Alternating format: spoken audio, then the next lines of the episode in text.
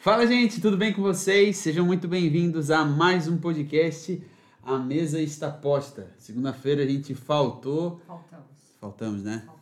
E, mas a gente estava viajando. Viajando. E aí não ia ter condição nenhuma de, de fazer por conta de internet, estrutura. Então a gente pulou uma segunda-feira, mas estamos de volta hoje. Hoje. E hoje, mais uma vez, aqui com a Pris. Oi. Tudo certo? E hoje nós vamos falar do que, Pri? Fruto do Espírito Santo. Fruto do Espírito Santo? Não é frutos do Espírito Santo? Não, é um fruto que tem nove partes. Ah, muito legal. E é, para você que está nos assistindo aí, já curta esse vídeo aí, compartilhe com o pessoal, deixe comentário, porque é muito importante. O fruto do Espírito é um resultado que a gente demonstra, né? Isso. Então, a, a base bíblica para o fruto do Espírito, a gente vai falar lá de Gálatas 5, né? A Pri já está aí com a Bíblia aberta.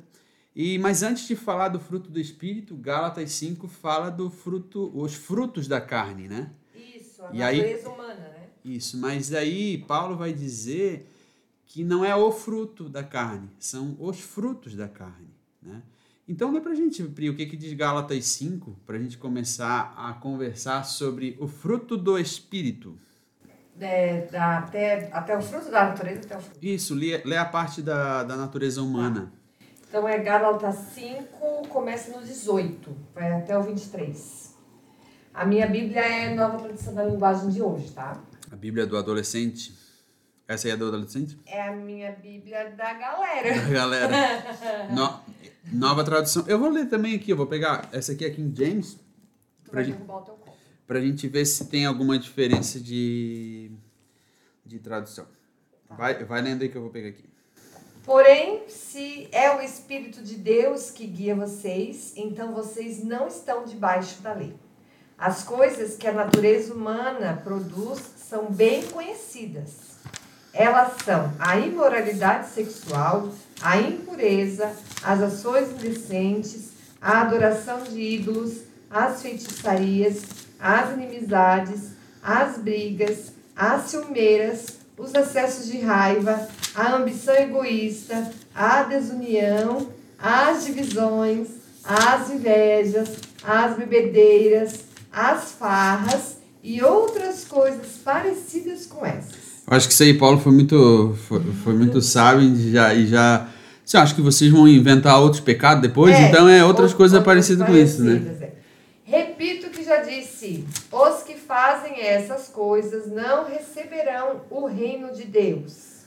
Mas o Espírito de Deus produz o amor, a alegria, a paz, a paciência, a delicadeza, a bondade, a fidelidade, a humildade e o domínio próprio. E contra essas coisas não existe lei. Legal, aqui na King James o fruto da carne é muito parecido e o fruto do Espírito vai dizer assim: ó, é o amor, alegria, paz, paciência, benignidade, bondade. Delicadeza. O meu tá delicadeza, tá bondade, fidelidade, mansidão e domínio próprio. O meu tá humildade no lugar de mansidão. Muito legal. Olha só, é, e aí o Paulo fala de os frutos da carne, porque se a gente for parar para perceber, né, esse fruto ele é um, é um resultado que a gente demonstra. Né? Então, quando a gente tem um ataque de, de raiva, um ataque de ira, é o resultado que a gente demonstra. E, e não adianta a gente dizer que a gente é cheio do Espírito, isso é algo que a gente mostra Sim. né? E a, e a natureza humana é a mesma coisa. A gente mostra, né? Através do nosso resultado, a gente mostra se a gente é, é, é, participa de bebedeiro, bebedeiro ou não, né? Então, é, ou a parte de, de idolatria, Sim. né? Ou é, A raiva, a raiva, ou é, brigas. não, é pureza sexual, como é que é o que ele usa o Ah, termo ali? imoralidade imoralidade sexual. sexual. Isso é, é um resultado que a gente tem no nosso dia a dia, é um hábito que a gente demonstra, assim como o fruto do Espírito. Mas eu olho para os frutos da carne e, e muitos se identificam e demonstram o resultado de algum deles. Por isso que são os frutos. Acho que a gente pode identificar assim como se fosse um cardápio. A gente fosse pegar no restaurante assim um cardápio onde a gente pudesse escolher o que fosse comer, né? Tivesse algumas opções disponíveis. E não que a natureza da carne a gente escolhe, mas a gente demonstra, é, deixa aparecer mais alguma delas. Não que a gente demonstre, são nove, né? natureza da carne. Não. Não, são mais? Não, tem umas 15. Mais 15? É. Então, mas não que a gente demonstre todas elas, né? A gente não vai ver isso numa pessoa, todas essas características numa pessoa. Talvez ela é, predomine mais um lado, né? Agora, o fruto do Espírito é diferente, porque a gente não pode ter, levar no- como um cardápio, como a gente fosse escolher. Ah, não, não, eu só vou ter paciência, mas assim, ó, bondade eu já não vou ter, não. Porque o fruto do Espírito é, ou quando o Espírito entra, a gente eh, naturalmente começa a manifestar essas características, né? esses hábitos. E o hábito é muito interessante porque, assim, eh, se a gente for olhar para nossa casa, né? A gente tem alguns hábitos aqui. Por É exemplo, isso. o nosso hábito é dormir tarde. É. Né? Inclusive, você nem sabe que hora nós estamos gravando esse podcast aqui, não né? queira saber. né? E Então, nem sabe que, hora a gente acordou também. então, assim, a gente tem um Nós hábito. Estamos fazendo 24 horas já aqui. Meu Deus, né? A gente tem o hábito de dormir tarde. As crianças, a gente acostumou. é, não que isso seja certo, mas é Mas o, também não é errado. É minha casa, minha casa, sua casa. é o nosso casa. hábito. O hábito dessa casa, da nossa família, é dormir tarde. Mas se a gente sair dessa casa e entrar outra família, não quer dizer que a outra família que vai entrar aqui vai ter o mesmo hábito. Não. Porque o hábito não está na casa, o hábito está em quem habita na casa. Isso. né? Então, quando o Espírito de Deus ele vem habitar na nossa casa, no nosso corpo, no nosso coração, então assim a gente consegue mostrar os hábitos, né? O hábito do Espírito. E aí é amor, bondade, paciência. E aí a gente não pode olhar como um cardápio e escolher. Até a Bíblia fala também dos dons do Espírito. E aí usa o plural, os dons do Espírito, porque daí não é algo que a gente consegue, mas é Ele que nos dá, né? Mas nem todos vão ter todos os dons do Espírito. Ah, alguém vai ter um, um dom específico, né? E são os dons do Espírito, são é, a- a- a- as naturezas da carne, né? É, são os frutos da natureza da carne, mas é o fruto do Espírito, né? É. E aí a gente começa a falar de alguns. De alguns não, vamos falar de todos, né? Todos E os pedacinhos. isso, vamos, e vamos citar a palavra, né? Porque é, é, eu tenho, sabe, eu tenho olhado para livros que, a gente, que eu tenho estudado, olhado para a Bíblia, e cada vez tem feito mais sentido para mim é, a gente olhar para Jesus, Sim. né?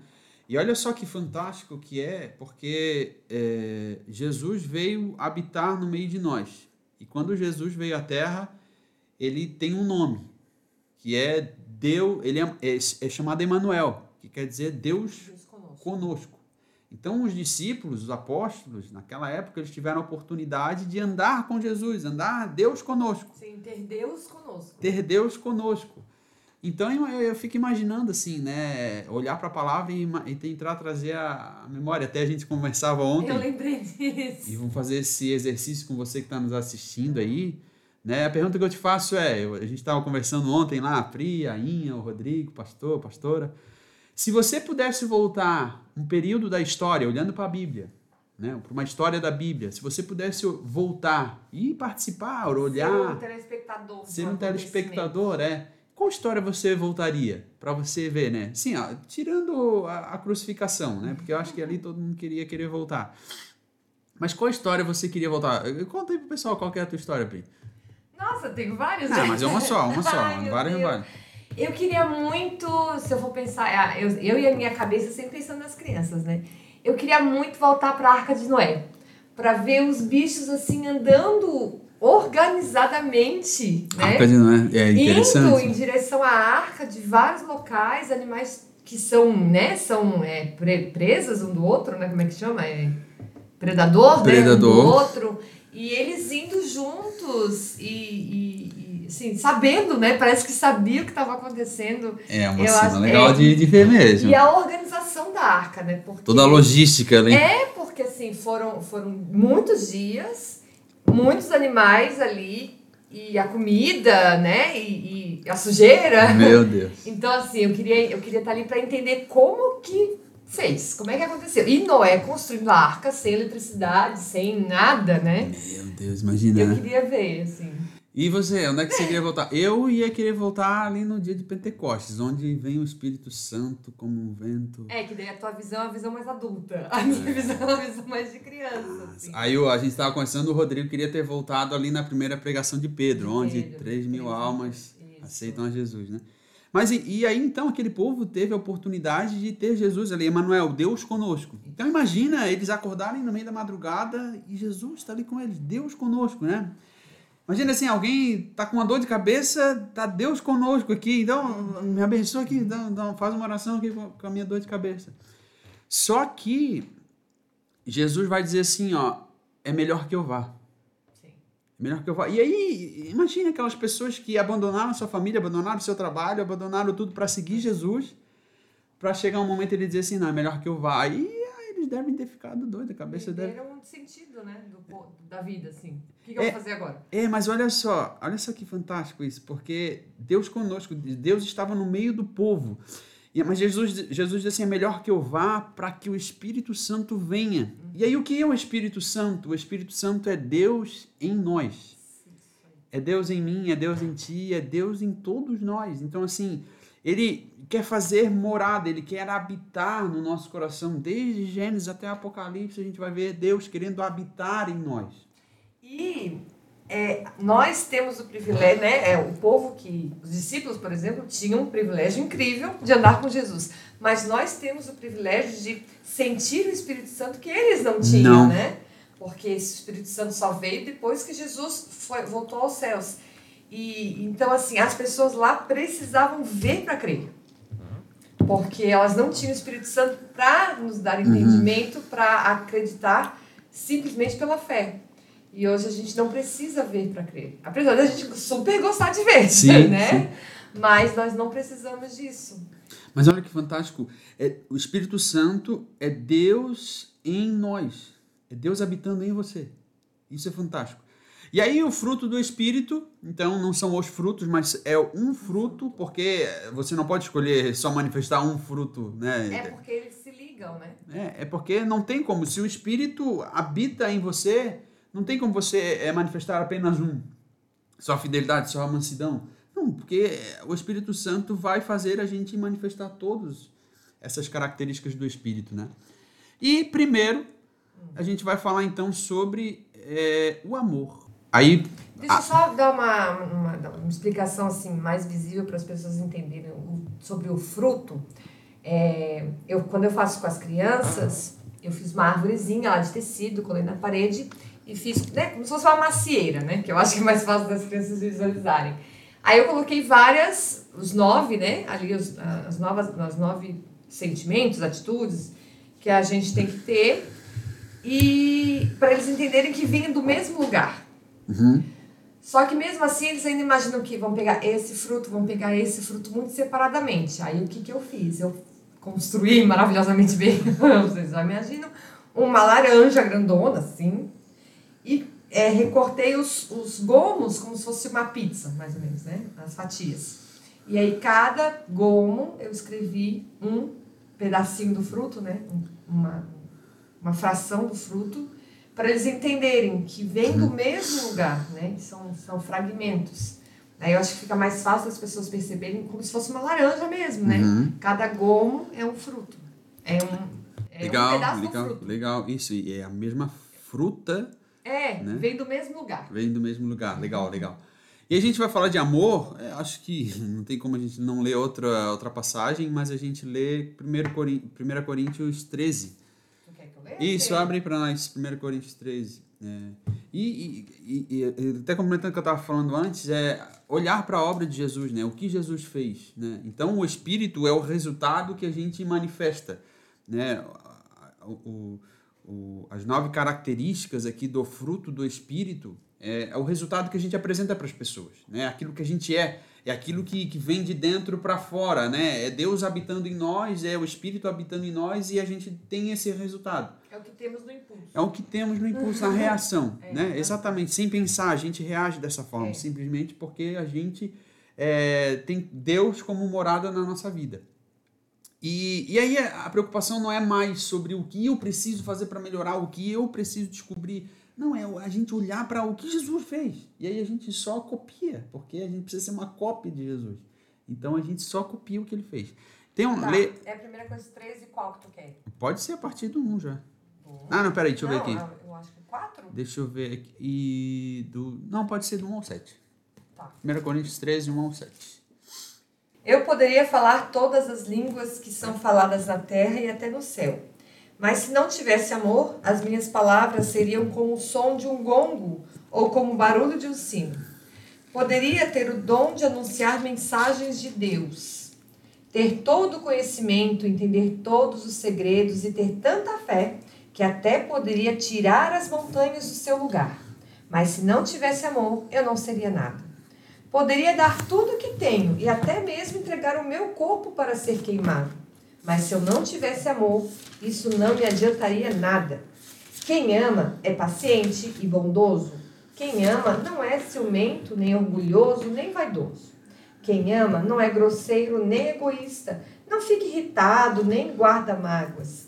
Quem ama não fica alegre quando alguém faz uma coisa errada, mas se alegra quando alguém faz o que é certo. Quem ama nunca desiste, porém suporta tudo com fé, esperança e paciência. Olha só que legal, né? Não adianta a gente ter. Podia falar a língua dos anjos, podia ter o dom de anunciar. Se não tiver o amor. E aí, lá em, em 1 João 4,8, vai dizer assim: aquele que não ama não conhece a Deus. Porque Deus, é Deus, ele é amor. Então, assim, não há nada que eu faça para que a, a, minha obra acrescente amor em Deus, porque ele já é o amor, ele é a essência, é a fonte, né? Ou então não há nada que eu faça para que Deus tenha menos amor, porque ele é o amor, né? Então, é, é, não é por aquilo que eu faço, mas simplesmente pela obra de Jesus Cristo. E aí, quando eu creio nessa obra, quando eu entendo é, no, no, sacrifício pago por Jesus, quando eu recebo o Espírito de Cristo, eu tenho como resultado o fruto do Espírito, né? E aí, segundo, a gente vai falar de alegria, alegria. Mas, assim, é, um exercício que eu fiz com as crianças, quando a gente falou sobre amor, hum. era eles escreverem, né? Os que sabiam escrever, os que não sabiam me falavam, eu escrevia cinco atitudes de amor que eles costumam ter. Uhum. E é difícil, é mesmo. É, então assim, é um exercício que eu peço para vocês fazerem. Escreva aí no Mas papel. me dá um exemplo. Cinco atitudes de amor é, por exemplo, vou dar um exemplo que as crianças Sim. deram, assim. Quando tem só um pedaço de alguma coisa que eles gostam muito, por exemplo, tem só um chocolate e tem um amigo ou um irmão, né, que quer e ele abre mão para dar para aquela pessoa. Legal. Né? E daí é um ato, um ato de amor. Isso pra eles é um ato de... É um ato de amor e é um ato de humildade também. Sim. Isso é humildade. Porque humildade é eu pensar menos em mim e mais no outro. E quem é o nosso mestre em ensinar sobre humildade? Jesus. Né? Então, humildade não é eu pensar assim, ah, é que eu não sou bom mesmo. Né? Ah, é que eu sou, é eu sou ruim mesmo. Né? Isso é uma autoestima baixa. Né? Por... E nem, não tem nem a ver com financeiro também. Também não. Porque Jesus ele veio aqui para dizer assim, ó, eu, eu, eu, eu sou o caminho, a verdade, a vida. Ninguém vem ao Pai a não ser por mim. Isso é humildade. Né? tá mas se achando, ele, né? ele tá se achando, mas assim, ele sabia quem ele era. Sim. Mas ele pensava menos nele e mais nos outros. Sim. Mas ele sabia quem era. Então, ele se posicionava, né? Então, essa, esse ato que, que, que, que citou da criança é um ato de humildade. Ou seja, ela pensa menos nela, mas mais no outro. Um ato de amor também. Isso, para ver como estão sempre ligados, né? O fruto do Espírito, cada pedaço se liga. Porque às Sim. vezes eu preciso ter dois ou três para fazer aquela atitude. Sim. Muito legal. É, alegria, alegria. É... Alegria. Vamos ler aqui, ó. É, Neemias 8,10. Eu já estou com aberto aqui, ó. Tá.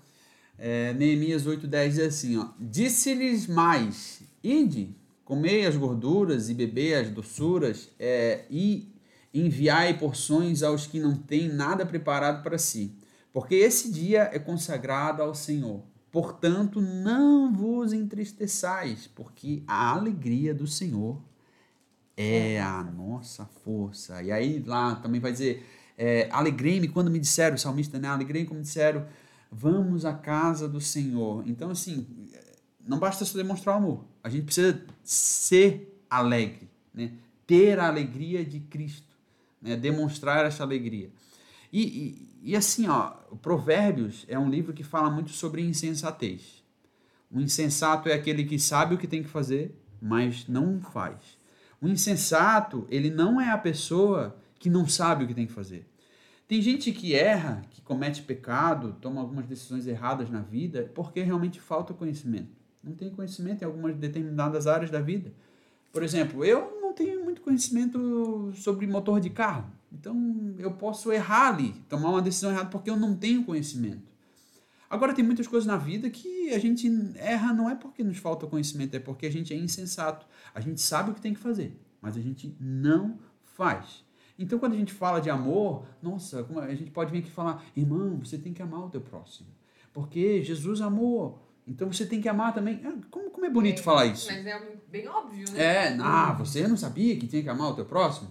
Não, eu, eu não sei porque eu tenho que te amar, assim, você é minha esposa, mas assim, eu não sabia que tinha que te amar, ninguém me Tem falou. que ser fiel, né? Né? Então, assim, é uma coisa assim que, que, sabe, a gente já pode pular essa parte porque todo mundo já sabe. A gente não faz porque a gente não quer fazer mesmo. É igual aquele negócio de comida saudável, acordar cedo, fazer exercício. Todo mundo sabe que tem que fazer isso. É, não, não. O pastor chegar no culto, "Ô, irmão, você tem que ler a Bíblia. Ah, pelo amor de Deus, né? Sim, não é porque não quer. Então, amar a, a pessoa, a- o próximo, amar as pessoas, demonstrar amor, o fruto do Espírito, é, isso a gente já sabe. Agora, a gente precisa fazer. E, e a alegria é a mesma coisa. A gente já sabe que a gente não pode ser carrancudo, que a gente não pode ser mal-humorado, que a gente não pode né, tratar as pessoas mal, a gente tem que ser alegre. A gente já sabe. A gente está chovendo molhado, a gente está olhando para a palavra e a gente está vendo que a gente tem que demonstrar a alegria. Só que a gente tem que virar essa chave na nossa cabeça e parar de, ah, tá, Tiago, eu sei, mas não vou mais fazer. Não vou fazer. Eu sei, mas não vou fazer. Não, eu sei e eu vou fazer. Vou começar a fazer. Vou começar a fazer e não é amanhã, eu vou começar a fazer é agora. Agora. A alegria do Senhor é a nossa força. Em algumas traduções, a alegria está escrito como gozo, né? Caso você não ache alegria na sua Bíblia, vai ter, vai estar escrito gozo. E um grande exemplo de alegria, apesar das adversidades, que foi que eu contei para as crianças, foi a história de Paulo e Silas na prisão, que é em Atos 16, 25, que mesmo sendo presos injustamente, né, fazendo o bem ali, eles estavam alegres e eles cantavam para adorar o Senhor. E é um grande exemplo de porque estar alegre quando está tudo bem é muito fácil, né? a gente tem que demonstrar alegria mesmo nos momentos difíceis. Aí como é que faz, né? As crianças perguntam, mas daí como é que faz? Em tudo a gente encontra um aprendizado, né? Então, até no momento triste, a gente tem que procurar algo para nos deixar alegre, apesar daquilo. É, alegre assim, ah, por exemplo, ah, não fui, choveu e eu não fui no passeio da escola. Tá, mas então assim, vamos ficar alegres porque nós vamos fazer uma outra atividade apesar da chuva. Vamos ficar alegres porque às vezes Deus nos permitiu, Deus mandou a chuva para que uma coisa ruim não acontecesse. Então assim, a gente sempre tem que procurar olhar o lado positivo, o lado alegre. Não podemos ser aquela pessoa que só olha o lado negativo. É. Isso é falta deste pedacinho do fruto do Espírito. Ai, que não vai dar certo, ai, que tá ruim, ai, que. é, Sabe aquela pessoa que tá sempre vendo. Ah, não, eu sou precavido. Não, a gente pode ser precavido, mas sempre ter o pensamento positivo. Vai dar certo. Pode dar errado? Pode. Vou ficar triste se der errado? Vou ficar chateado, frustrado, mas eu preciso lutar até o final para que aquilo dê certo e eu tenho que acreditar naquilo, com alegria. É porque tudo na vida um dia começou com alguém arriscando. Sim, Né? e se? Né? E porque se, e o se sempre vai ter um, né? Pode cair um avião, a gente aí vai no, no nível do exagero já, né?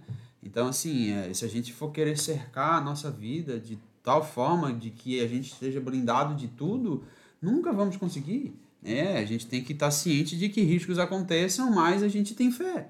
E por isso que a gente ora, por isso que a gente Sim. busca, por isso que a gente consagra todas as nossas decisões a Deus para que a gente sinta paz. E se a gente sente paz em algo que a gente peça, pede para Deus, na, na minha concepção, é a resposta que a gente tem de Deus para que a gente deva é, prosseguir com aquilo que a gente quer fazer na vida, um sonho, um projeto, né, uma ambição. Né? Então, sentiu paz no coração, orou a Deus, buscou, conversou, entregou, consagrou, sentiu paz no coração, vai firme, né? toca a ficha, Deus está Deus tá contigo. Então, a gente precisa realmente ter um pouco de ousadia, né? ousadia e, e realmente arriscar mais. Então falamos de amor, falamos de alegria e aí agora a gente vai falar sobre paciência. Paciência? Paci- ah, tá. paci- É no meu, na ordem, tá paz, mas tudo bem. Abre aí pra gente em 2 Pedro 3:9. É, e aí a gente vai falar aqui também sobre alguns aspectos da paciência, né? Porque a paciência é o chovendo molhado aqui da, da questão da insensatez, né, irmão? Você sabe que você precisa ser paciente, né? Você sabe que ser paciente não é fácil, né? Você sabe que é, a, a, vida é a rotina, o dia a dia, o trabalho, a rotina de casa, ter paciência com o filho, com a esposa, com o marido, ter paciência com as pessoas na rua é, é difícil. Mas se o fruto do Espírito manifesta em nós, se Deus habita em nós, a gente precisa demonstrar a paciência, já que é o fruto do Espírito. Achou? É, achei. É, primeiro, segunda Pedro 3, 9. Isso. O Senhor não demora a fazer o que prometeu, como alguns pensam. Pelo contrário, ele tem paciência com vocês, porque não quer que ninguém seja destruído, mas deseja que todos se arrependam dos seus pecados. Uhum. É, a paciência aqui que eu quero falar, é uma, trazer uma reflexão, é no sentido de esperança e de misericórdia. Porque, olha só, é, a gente tem que ter paciência e no sentido de esperança é, com as situações da vida. E diversas pessoas na Bíblia a gente pode falar sobre paciência. Por exemplo, Jó. Sim. Jó passou por um, um caos na vida dele e ele precisou ter paciência para que as coisas se ajeitassem. Abraão. Abraão também. Davi, né? Samuel chegou para ungir Davi a rei. E, foi... não aconteceu nada. E não aconteceu nada. Né? Ele já tinha por direito é, de ser rei, mas ele precisou esperar um momento até ele se tornar rei. Né? José. Jacó também. Né? Moisés, meu Deus, com 40 anos. Meu Deus! José. Preso lá até se tornar governador. Ele teve que. É, esperar, mas no sentido, um esperar de esperança. Sim. Né? Que algo vai acontecer. Eu preciso esperar porque algo vai acontecer na minha vida e a minha vida vai melhorar. Então, esse momento que eu estou passando agora é só um momento na minha história e esse momento, daqui a pouco, ele vai ter uma mudança, Deus vai agir, Deus vai transformar, tem o tempo dele e as coisas vão melhorar na minha vida. Eu preciso ter eh, essa esperança, né? essa paciência de esperar mas essa esperança de que vai dar certo. Não é um paciência de esperar, ah, tá, tô esperando. Não, mas espera, tem paciência com alegria, mas com esperança de que Deus vai agir. E o outro é, é, uma, é uma paciência de misericórdia, porque isso tem, é, tem relação ao nosso próximo. Porque, por exemplo, assim, nós não somos merecedores da graça de Deus, né? Então Deus, ele tem o direito de nos castigar mas ele tem paciência, ele tem misericórdia, porque ele quer que todos é, se arrependam e aceitem a Jesus e sejam alcancem é, perdão dos pecados e salvação da sua alma. Então esse é o desejo de Deus e ele tem paciência para isso, para que esteja o momento da pessoa, né? Então essa misericórdia e às vezes é, a gente não tem essa misericórdia das pessoas, né? Porque às vezes a gente fala palavras no momento errado, na hora errado, com um tom de voz errado e a gente acaba machucando a outra pessoa. Ou outra pessoa fez isso com, com a gente, né? Falou de uma maneira mais ríspida, te atacou, poxa, é porque ela conheceu um pedaço da história e ela tá te julgando por um jeito. Então você precisa ter paciência no sentido de misericórdia, ter paciência com essa pessoa porque ela não, ela não, não soube do contexto todo da história, ela está te julgando de uma maneira errada, né? Ela está fazendo fofoca porque ela não te conhece, ela está te julgando porque ela não é tão próxima de você, então ela fica falando as coisas de você, mas ela realmente não te conhece. Então, essa paciência de misericórdia, de saber que a outra pessoa, ela precisa do teu perdão, ela precisa da tua paciência, ela precisa ter o tempo dela, e você precisa entender isso, né? E, não é fácil, meu Deus, paciência. paciência. Tem que ter paciência para ter paciência. Aí Deus, Deus tem paciência com a gente, irmão. Porque, meu Deus. Desde lá, né? Desde o começo. Em algumas Bíblias, paciência está como longanimidade, tá, irmãos? E para as crianças, eu contei uma história que eu apaguei a luz, eles levaram um susto, liguei uma lanterninha Vamos ver se você descobre que história eu contei. E fiquei procurando uma moedinha perdida pacientemente. E varremos a sala e ficou procurando, que é a história da dracma perdida, que a mulher precisou ter paciência né, para encontrar o que ela havia perdido. E essa foi a história que eu contei para as crianças e é muito legal, assim. E criança não tem paciência, né? Meu Deus, não tem. É, e é mais pela ansiedade que as coisas aconteçam. Eles querem que as, que as coisas aconteçam muito rápida. E nós temos o hábito de falar para os nossos filhos assim: calma, calma, você não tem paciência. Né? Quando chegar o dia você vai ganhar, ou na, na tua vez tu vai brincar, né? na hora de esperar a sua vez no brinquedo. E eu imagino Deus fazendo exatamente a mesma coisa com a gente, né? Calma, você não tem paciência, não é a tua vez agora do brinquedo, não é a tua vez de ganhar isso, agora é a vez de outro. E é a mesma coisa, a mesma coisa. Nós somos criança pequena diante de Deus. É, é, sim, diante de Deus e também às vezes diante da sociedade, né? Porque tem gente que cresce e mas fica um adulto criança que não tem paciência para as coisas, tem né? paciência numa fila, não tem paciência no trânsito.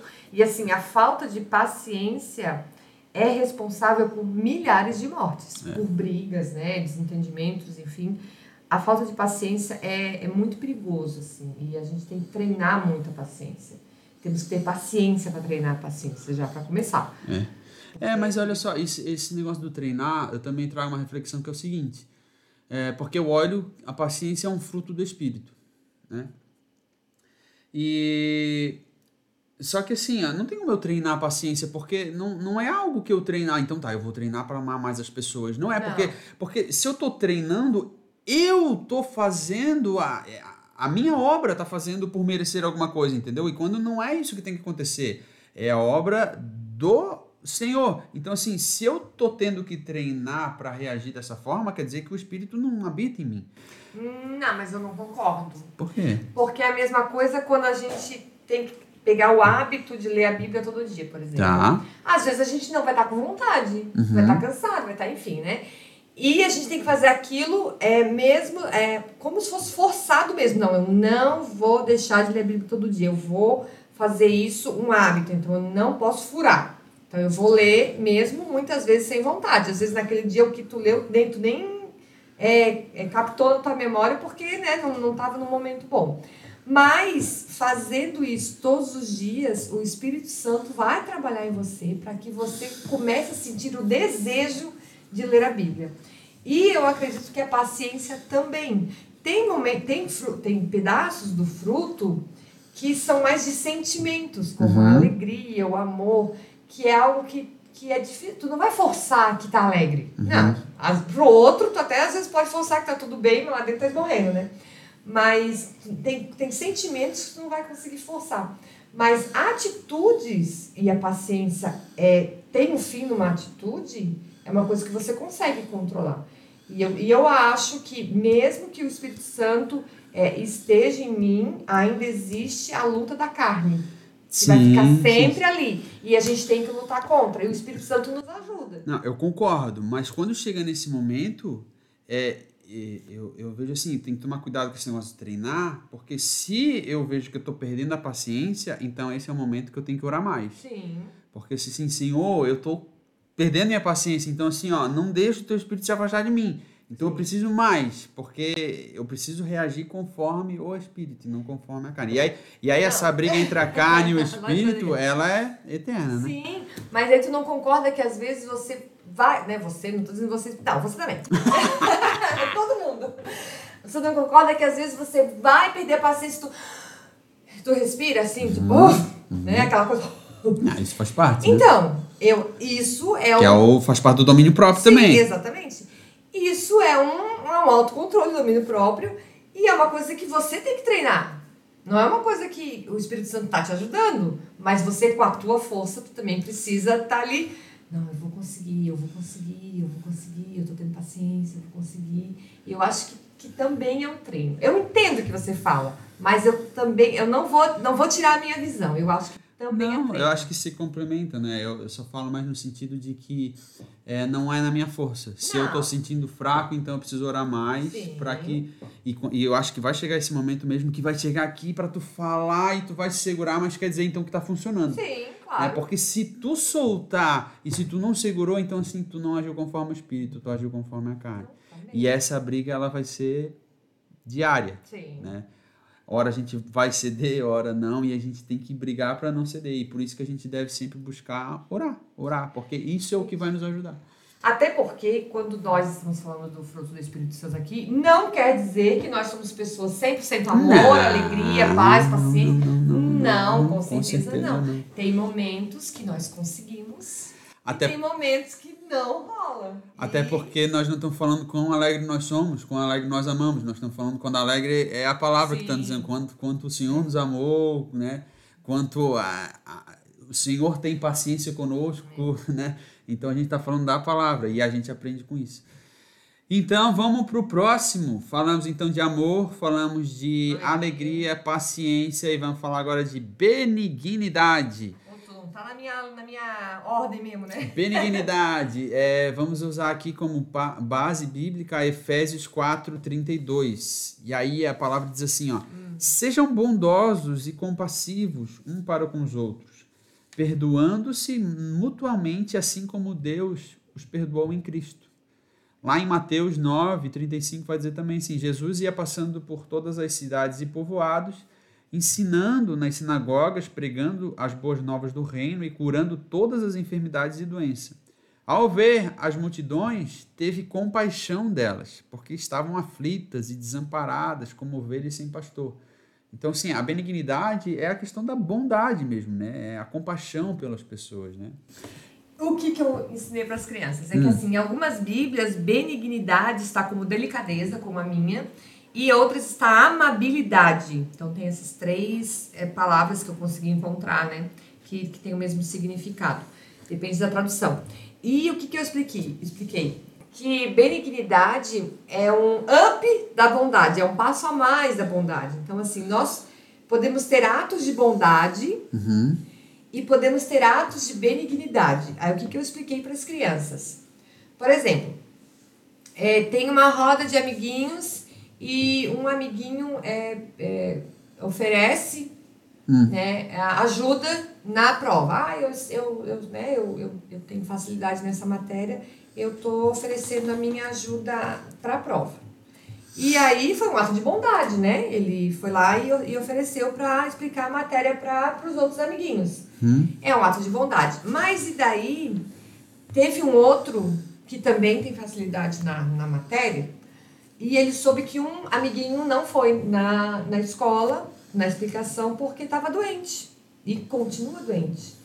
Aí ele foi até a casa hum. do menininho doente para dizer que estava ali para ajudá-lo, porque ele não foi na explicação. Isso, ele fez uma coisa a mais da bondade. Entendi. Né? Foi além. Ele foi além. Então é um ato de benignidade. É sempre fazer assim, uma coisa a mais, né? Eu, foi como eu expliquei para eles, para eles poderem entender, né? Porque é uma palavra que não é muito usual, né? Uhum. Benignidade. É se importar de verdade, né? Tem, é. tem, tem pessoas que precisam daquilo que eu consigo fazer. Tem pessoas que precisam, estão precisando de coisas que a Pri consegue fazer. Tem pessoas que estão precisando de coisas que você pode ajudar com teu dom, com teu jeito, com teu abraço, com teu carinho, com teu afeto, com a tua nega maluca, com o teu doce, com o teu jeito. Então, é, você precisa ser bondosa com as pessoas, né? Por isso que em algumas tradições, como a minha, tá delicadeza. Porque é, é perceber um detalhe que a pessoa uhum. precisa, sabe? A benignidade, para mim, é, uma, é um detalhe que é além da bondade, né?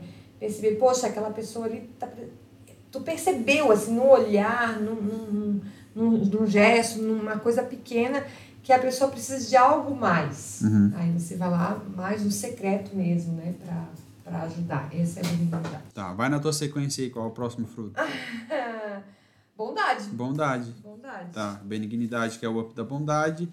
E aí, é, bondade. Vamos falar aqui então, do, acho que do, do, da passagem mais conhecida da Bíblia. O Senhor é o meu pastor e nada me faltará. Olha só, só isso aqui, cara, é, é, é para a gente parar assim e ficar o dia inteiro refletindo. Só isso aqui. O Senhor é o meu pastor e nada me faltará. Deitar-me faz em verdes pastos, guia-me mansamente a águas tranquilas, refrigera minha alma, guia-me pelas veredas da justiça por amor do seu nome. Ainda que eu andasse pelo vale da sombra da morte, não temeria mal algum, porque tu estás comigo Tua vara e o teu cajado me consola. Preparas uma mesa perante mim na presença dos meus inimigos. Unges a minha cabeça com óleo e meu cálice transborda. Certamente que a bondade, a misericórdia me seguirão todos os dias da minha vida. E habitarei na casa do Senhor por longos dias. Isso é uma certeza. Né? Quando a gente aceita Jesus, quando a gente recebe a gente entende que ele faz, faz morada no nosso coração quando a gente consegue manifestar o fruto do Espírito. Isso é uma certeza. Bondade e misericórdia nos seguirão todos os dias da nossa vida. É, bondade é, é, é o que une as pessoas, né? Eu acho assim, atos de bondade, pequenos atos de bondade durante o dia, né? Deixar alguém passar, às vezes tua frente, até parar na faixa além de ser é, educação, além de ser lei, também uhum. é bondade. É, e, e aí tem a, a questão, a, a, isso também tem algo a ver com o temor do Senhor, né? Porque assim, é, ser bom com as pessoas, isso é uma. A, isso vem da Bíblia, né? A palavra no, nos ensina a fazer Amar isso. Amar as, as pessoas, né? Mas ser bondoso com as pessoas é algo que o ateu faz, Sim. que qualquer outro, outra religião, outras pessoas fazem pessoas que não querem nada com Deus, mas elas são bondosas são com bondosas. outras pessoas. Sim, estão em ONGs, né? É. Mas eu digo assim, o temor do Senhor é a gente entender que a gente precisa ser bondoso, bondosa com as outras pessoas, porque Ele nos ensina a fazer isso, né? E porque Ele é bom com a gente e nós precisamos ser bom com os outros. Então, assim, a, é, essa bondade a gente precisa entender que a gente faz isso porque o Senhor nos instrui a fazer isso. Então, esse temor, esse respeito, né, de cumprir a sua palavra, por isso que a gente precisa ser bom com as pessoas. Vai na tua ordem aí, qual é o próximo? Paz. Aí agora explica para uma criança o que é paz. E aí, como é que tu faz? então, primeiro, eu, eu tentei explicar para eles, comecei assim. Quando né, o, o adulto responsável por você recebe o salário e paga todas as contas e ainda sobra um dinheiro, não precisa ser uma fortuna, mas sobra, ou seja, paga, consegui fazer tudo que eu tinha que fazer, né, todas as minhas obrigações com o meu dinheiro. Esse adulto vai dormir em paz, porque ele teve o, ele conseguiu a, né, ter todos os, os compromissos dele concluídos. Uhum. E aí, para uma criança, fica muito difícil entender, porque eles não têm isso, assim, eles não têm essas obrigações que os adultos têm, né, para se sentir em paz. Então, eu, eu expliquei é, mais relacionado à natureza. Eu contei a passagem que quando Jesus acalma a tempestade. Tá. Que estava tudo muito agitado, né? As ondas, a, a chuva, os raios, os discípulos desesperados. Então, ali não tinha paz naquele momento. Mas Jesus estava ali no cantinho dele, paz. Uhum. O mundo estava acabando ao redor dele, mas ele estava em paz. Então, primeira coisa que eu expliquei é que às vezes que é, é possível você estar em paz, independente do que está acontecendo ao teu redor. Tá. Que a paz depende de você. Uhum. E aí o outro exemplo que eu dei de paz nessa mesma história foi quando Jesus acalmou a tempestade. Que estava todo um agito e numa palavra de uhum. Jesus ele acalmou a chuva, as ondas, acalmou os discípulos, né? E tudo ficou em paz. Então, é aquele momento, aí eu fiz com eles para eles fecharem os olhos, ficarem em silêncio, e aquele momento daquele suspiro. Aí eu falei, tá vendo isso? Isso é um sentimento de paz, que é difícil explicar para criança. Uhum. E aí, assim, eu acho que eles conseguiram entender, assim, para é, pra gente tentar mostrar, assim, aquele momento de agitação, de, de que tá tudo muito errado, mas que você pode, você tem o direito de se sentir em paz mesmo num, num, num agito, né? Não é porque tá todo mundo desesperado ao teu redor que você tem que estar tá desesperado. Não, você, você pode se manter em paz num momento é, agitado da tua vida. Você consegue, né? O Espírito Santo, com a ajuda do Espírito Santo, você consegue. E você também consegue é, contribuir para hum. que o hum. ambiente ao teu redor esteja em paz. Tá, agora eu vou fazer um contraponto disso aí. Faça. Né? Porque eu acho que é legal esse aí onde a gente cresce. É possível estar em paz em um ambiente de tempestade, mas eu acho que assim. É difícil, né? É difícil, é. mas eu acho que eu, que eu vou estar em paz quando eu faço o que é certo. Sim. Entendeu? Porque, por exemplo, assim, é, Deus pode tocar no meu coração de que é, eu estou vendo uma situação errada Né? E eu preciso falar que essa Claro. situação está errada. Sim. Só que se eu falar que essa situação está errada, não vou gerar paz. Eu vou Sim. gerar um desconforto. Sim. Talvez eu gere uma incomodação, uma inquietação. Só que é, É, o vulgo vai colocar lenha na fogueira. eu vou colocar a lenha na fogueira. Sim. Mas é, eu, é, é algo que Deus tocou no meu coração e eu estou fazendo isso porque se eu não fizer, eu não vou ficar em paz. Sei. Porque é como se Deus estivesse falando assim, Tiago, tu precisa fazer alguma coisa? Tu precisa fazer alguma coisa? Tá errado isso aí. Tá errado, tu precisa fazer alguma coisa. E se eu não falo, se eu não vou agir, se eu deixo quieto, se eu deixo por, por assim mesmo, eu não fico em paz. Por eu, exemplo, não é comigo. Por que, que eu vou me meter? eu fico incomodado, né? Eu fico incomodado. E é claro que a- a- não, não, não falo no sentido da gente ficar se metendo na vida dos outros, Não. né? Mas, é, mas por É exemplo, um bem maior. Para um, um bem, bem, maior. um para um bem maior, exatamente. Mas no sentido de que eu preciso gerar esse desconforto para que exista uma mudança, para que no bem maior e para que a vontade de Deus seja feita. Né? Então, assim, imagina que Deus tem um grande plano para tua vida, um propósito para tua vida, e, e- só que coisas grandes eles vão gerar desconforto. Né? E, e muitas pessoas estão em paz não fazendo nada também Sim. né? Então, por exemplo, se tu não faz nada, se tu fica sentado quieto, se tu não te propõe a fazer nada, ninguém vai te criticar, Claro. ninguém vai falar mal de ti, ninguém vai dizer que tu fez errado. Nossa, olha lá, ela errou. Sim. Porque tá lá quieto. E essa pessoa pode estar em paz. Tem paz. Mas talvez ela não está ouvindo Deus falar, poxa, assim, ó, eu não queria que tu tivesse sentado aí. Não tá contribuindo. É, não está contribuindo, só está atrapalhando. Então, assim, eu acho que é mais no sentido de críticas construtivas ou a gente trazer é, conversas que realmente vão melhorar para um todo. Então, é, eu acho que paz é fazer aquilo que é Sim. certo. Não, eu concordo. Concordo.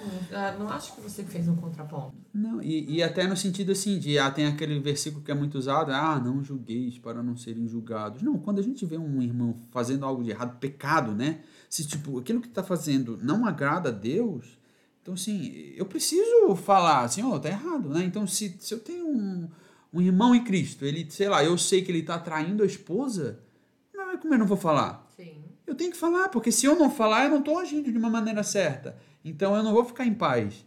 Mas é um exemplo que a gente conversou até, acho que faz umas duas semanas, que quando eu vejo um adolescente, principalmente adolescentes, né?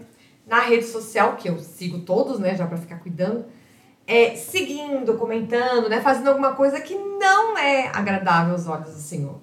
Só que eu não sou mãe desse adolescente. Mas tu não dessa fica agoniada? Então, só que eu fico, meu Deus, eu não posso. Eu não posso fechar meus olhos só porque eu não É, sou ser mãe. conivente ali, deixar. Não né? posso. E daí o que eu faço? Eu procuro o responsável, né? O adulto daquela criança, daquele adolescente, e eu mostro, olha, isso aqui tá assim e eu acho que você precisa né, fazer alguma coisa. Uhum. Sim. Eu não. Né, é, e, e assim, eu não consigo, eu não consigo ver um adolescente que eu, que eu, que eu atendo, que eu me sinto um pouco responsável por ele, de falar sobre Cristo, e eu ver na internet fazendo coisas que não são legais, e eu não falar nada porque eu não sou a mãe. Sim.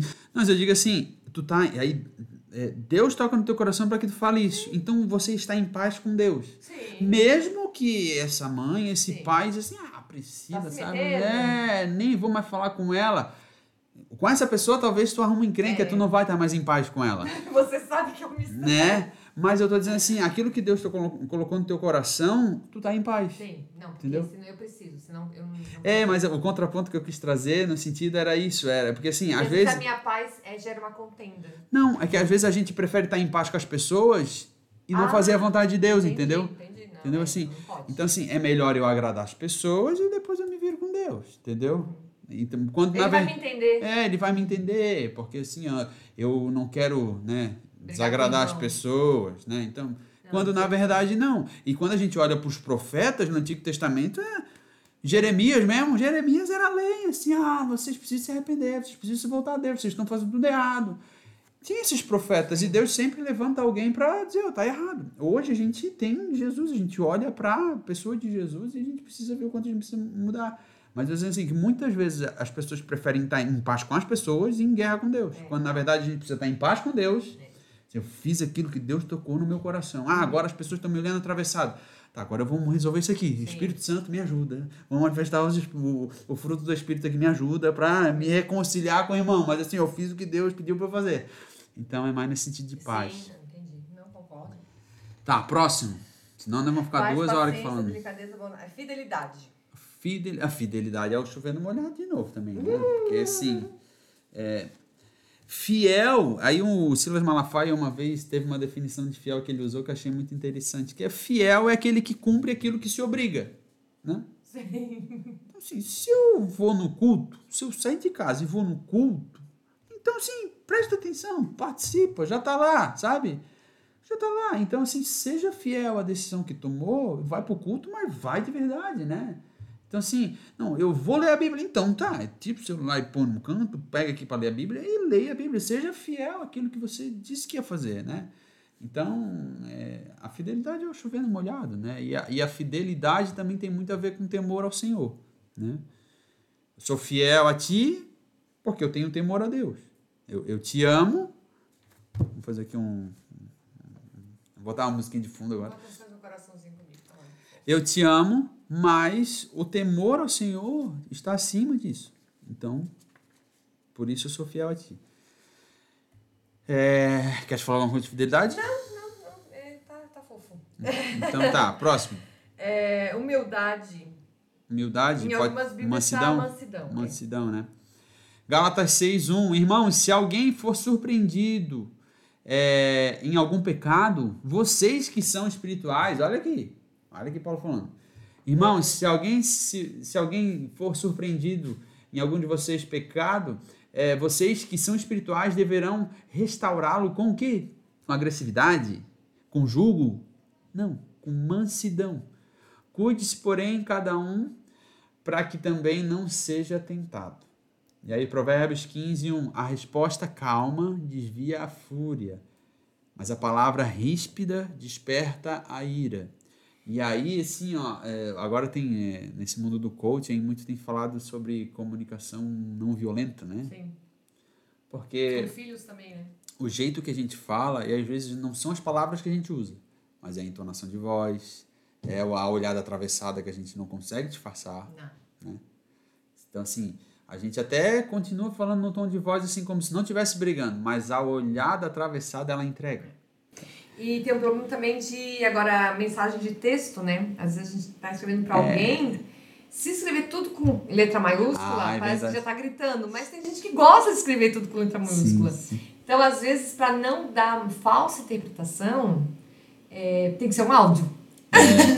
É, é o áudio é melhor. O, texto, é, a pessoa pode interpretar que você está chateado, que você está bravo, que você não, não tá dando bola.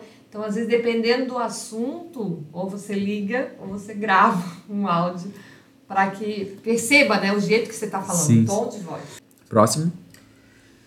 Olha, pela minha conta aqui está no último, domínio, domínio próprio. próprio. Domínio próprio. Eu acho que assim, né? É, eu acho que Paulo... Domínio próprio. É ah, e eu acho que Paulo, sabe, ele fez uma, uma sequência que é o caminho inverso.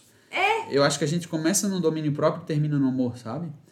Porque quando a gente aceita Cristo e a gente né, vai ao batismo nas águas e a gente aceita Jesus como o único suficiente da, salvador das nossas vidas e, e, a gente entende que agora Deus vai fazer morada em nós, Deus é, não é andando conosco, mas habitando em nós.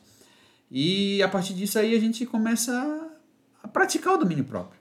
A gente vai ter que mudar o comportamento. É. Né? O cristão é uma mudança de comportamento, a gente precisa mudar. Né? É uma conversão é uma conversão, exatamente. Eu estava indo para um caminho, agora eu vou para outro. É, eu mudei, mudei, né?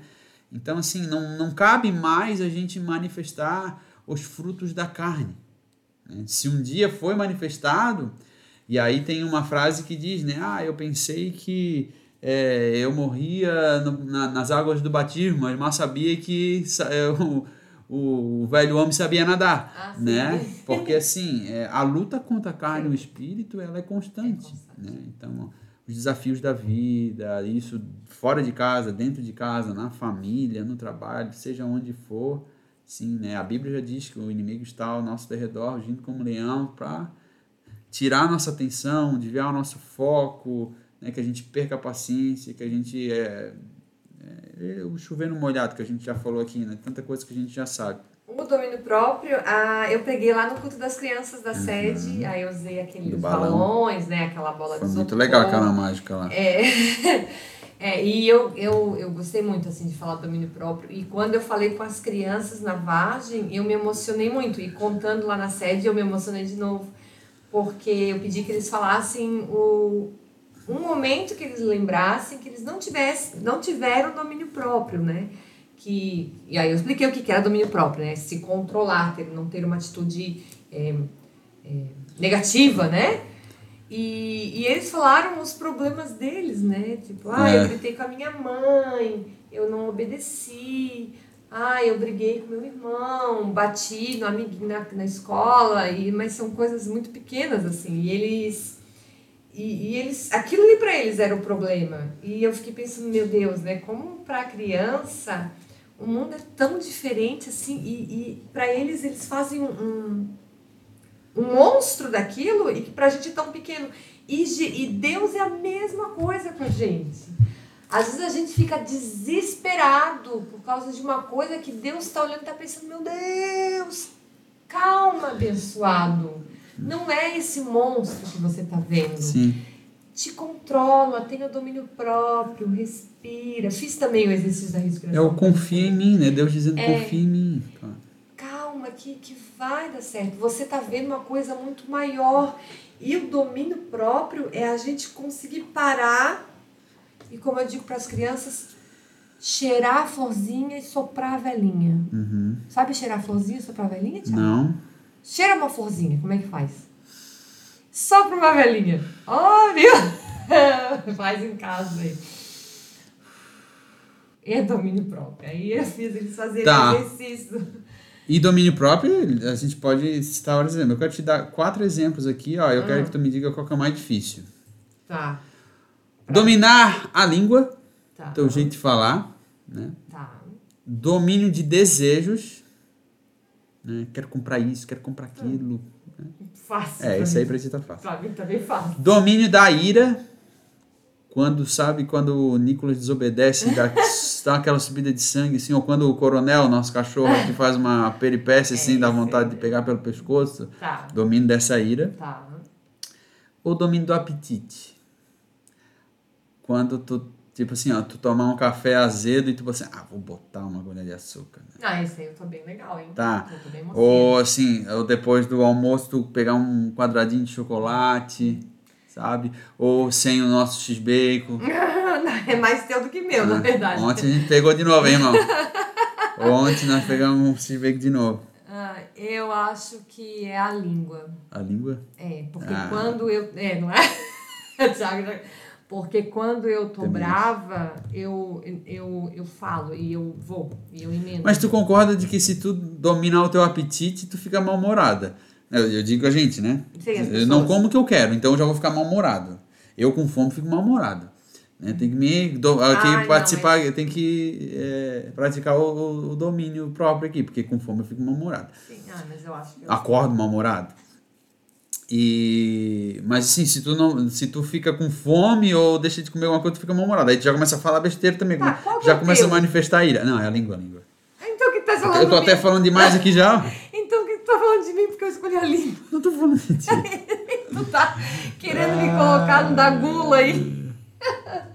Não, eu, a língua é difícil. A ira também é difícil, mas eu acho que a língua ela sobressai a ira. Porque a ira vem junto da língua, né?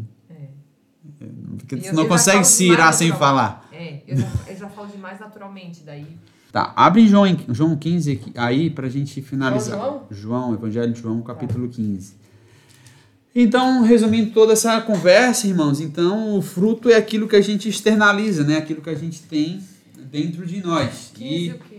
é o 15. Tá.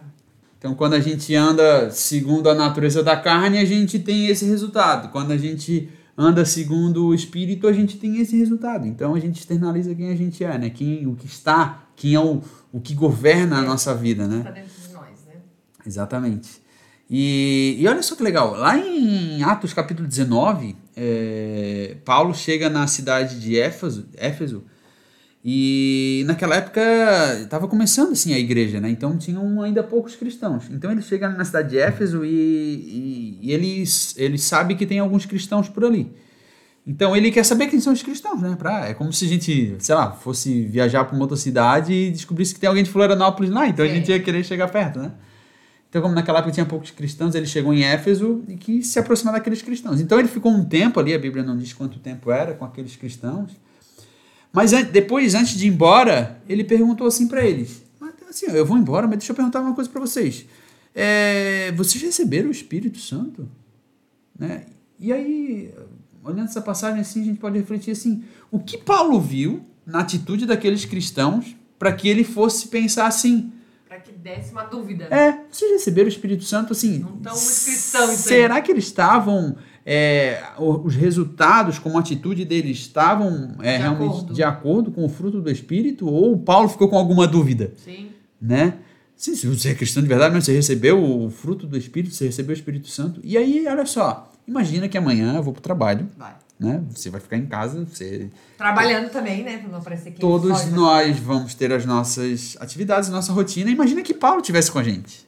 Sim. Né? E Paulo fosse lá para dígito comigo e tal fosse para a escola contigo, fosse na tua atividade e de repente o Paulo passou, ficou até quarta-feira com a gente e ele largasse uma dessa. Você diz, ah, eu vou embora, mas assim, deixa eu perguntar uma coisa para vocês. Você recebeu o Espírito Santo? Porque assim, se ele faz essa pergunta, quer dizer então que o nosso resultado está muito ruim. É, não está legal, né? E aí a gente precisa melhorar. E olha só o que, que diz João 15. Leia pra gente João 15. Aí tu vai ler bastante, tá? Daí eu te digo até onde. Tá. Jesus disse: Eu sou a videira verdadeira e o meu pai é o lavrador. Todos os ramos que não dão uvas, ele corta, embora eles estejam em mim. Mas os ramos que dão uvas, ele poda a fim de que fiquem limpos e deem mais uvas ainda. Ainda. Vocês já estão limpos por meio dos ensinamentos que eu lhes tenho dado. Aí, ó. Continuem unidos comigo e eu continuarei unidos com, unido com vocês. Pois assim como o ramo só dá uvas quando está unido com a planta, assim também vocês só podem dar frutos se ficarem unidos comigo. Tá, então a gente só dá fruto se ficar unido com, se ficar unido com ele. Cristo. A gente não pode dar fruto sozinho, então. A gente dá fruto se a gente estiver unido com ele. Pai, continua.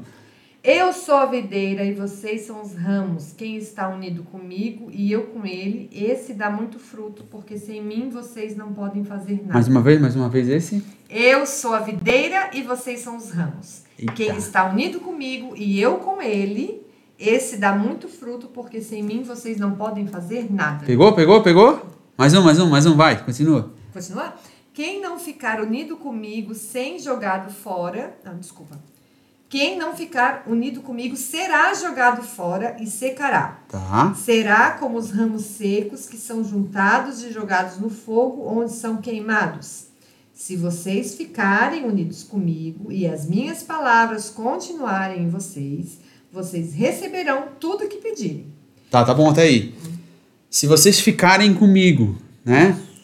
Se, em outras versões diz assim: se vocês permanecerem em mim Continua mais um pouco, vai, vai mais um pouco ali. E a natureza gloriosa do meu Pai se revela quando vocês produzem muitos frutos e assim mostram que são meus discípulos. Assim como o meu Pai me ama, eu amo vocês. Portanto, continuem unidos comigo por meio do meu amor por vocês. Se obedecerem aos meus mandamentos, eu continuarei amando vocês, assim como eu obedeço aos mandamentos do meu Pai e ele continua a me amar. Eu estou dizendo isso para que a minha alegria esteja em vocês ai, ai, ai, e a alegria de vocês seja completa. O meu mandamento é este: amem uns aos outros como eu amo vocês. Tá bom até aí. Mas a, a chave disso é: ele não manda a gente dar fruto, ele manda a gente permanecer nele. Porque se a gente permanecer nele, a gente vai dar fruto. E aí a gente é fica. consequência. A gente fica correndo, tá, então tá, eu tenho que dar fruto, eu tenho que dar fruto, eu tenho que é, mostrar o resultado aqui, o fruto, então eu vou dar fruto, então eu vou ser paciente, então eu vou treinar a paciência, é então, chato, né? né? então eu vou treinar, então o que, que eu vou fazer? Eu preciso treinar, eu vou. Não, eu preciso permanecer, permanecer lendo a palavra, permanecer orando, permanecer buscando, permanecendo ao culto, Sabe, permanecer. Porque se eu permanecer nele, naturalmente eu vou dar fruto. E aí a gente planta uma árvore e a árvore cresce e a árvore dá fruto. Eu não preciso ficar lá, ô oh, árvore, dá fruto aí, árvore, ô oh, árvore, dá fruto aí. A natureza da árvore é dar fruto, né? Um pé de árvore. um pé de árvore. Tem pé de árvore aí na tua casa, irmão? Ela fica rindo de mim porque eu chamo pé, pé de, de árvore. a gente precisa permanecer em Deus, porque se a gente permanecer nele, a gente vai dar fruto. Que horas são? Ah, a hora eu acho que pouco importa, mas já tem quanta é hora de podcast? Não. Tem uma hora e pouco, não? Vamos parar por aqui é por hoje. É só pra dizer que... Deve ter duas pessoas assistindo até uma hora dessa, já saíram tudo. tá bom, então. Então é isso, valeu, Pri. Toquinho, Toquinho. Ah, tá. Toquinho. Deus te abençoe, até a próxima. Qualquer dia eu venho tomar um café aí na tua casa. Ah, tá bom, pode vir. Hoje, hoje não teve posto nada, né? Hoje, hoje tava tomando suco. Hoje teve água. E água. Porque a gente comeu x-bacon, aí deu sede.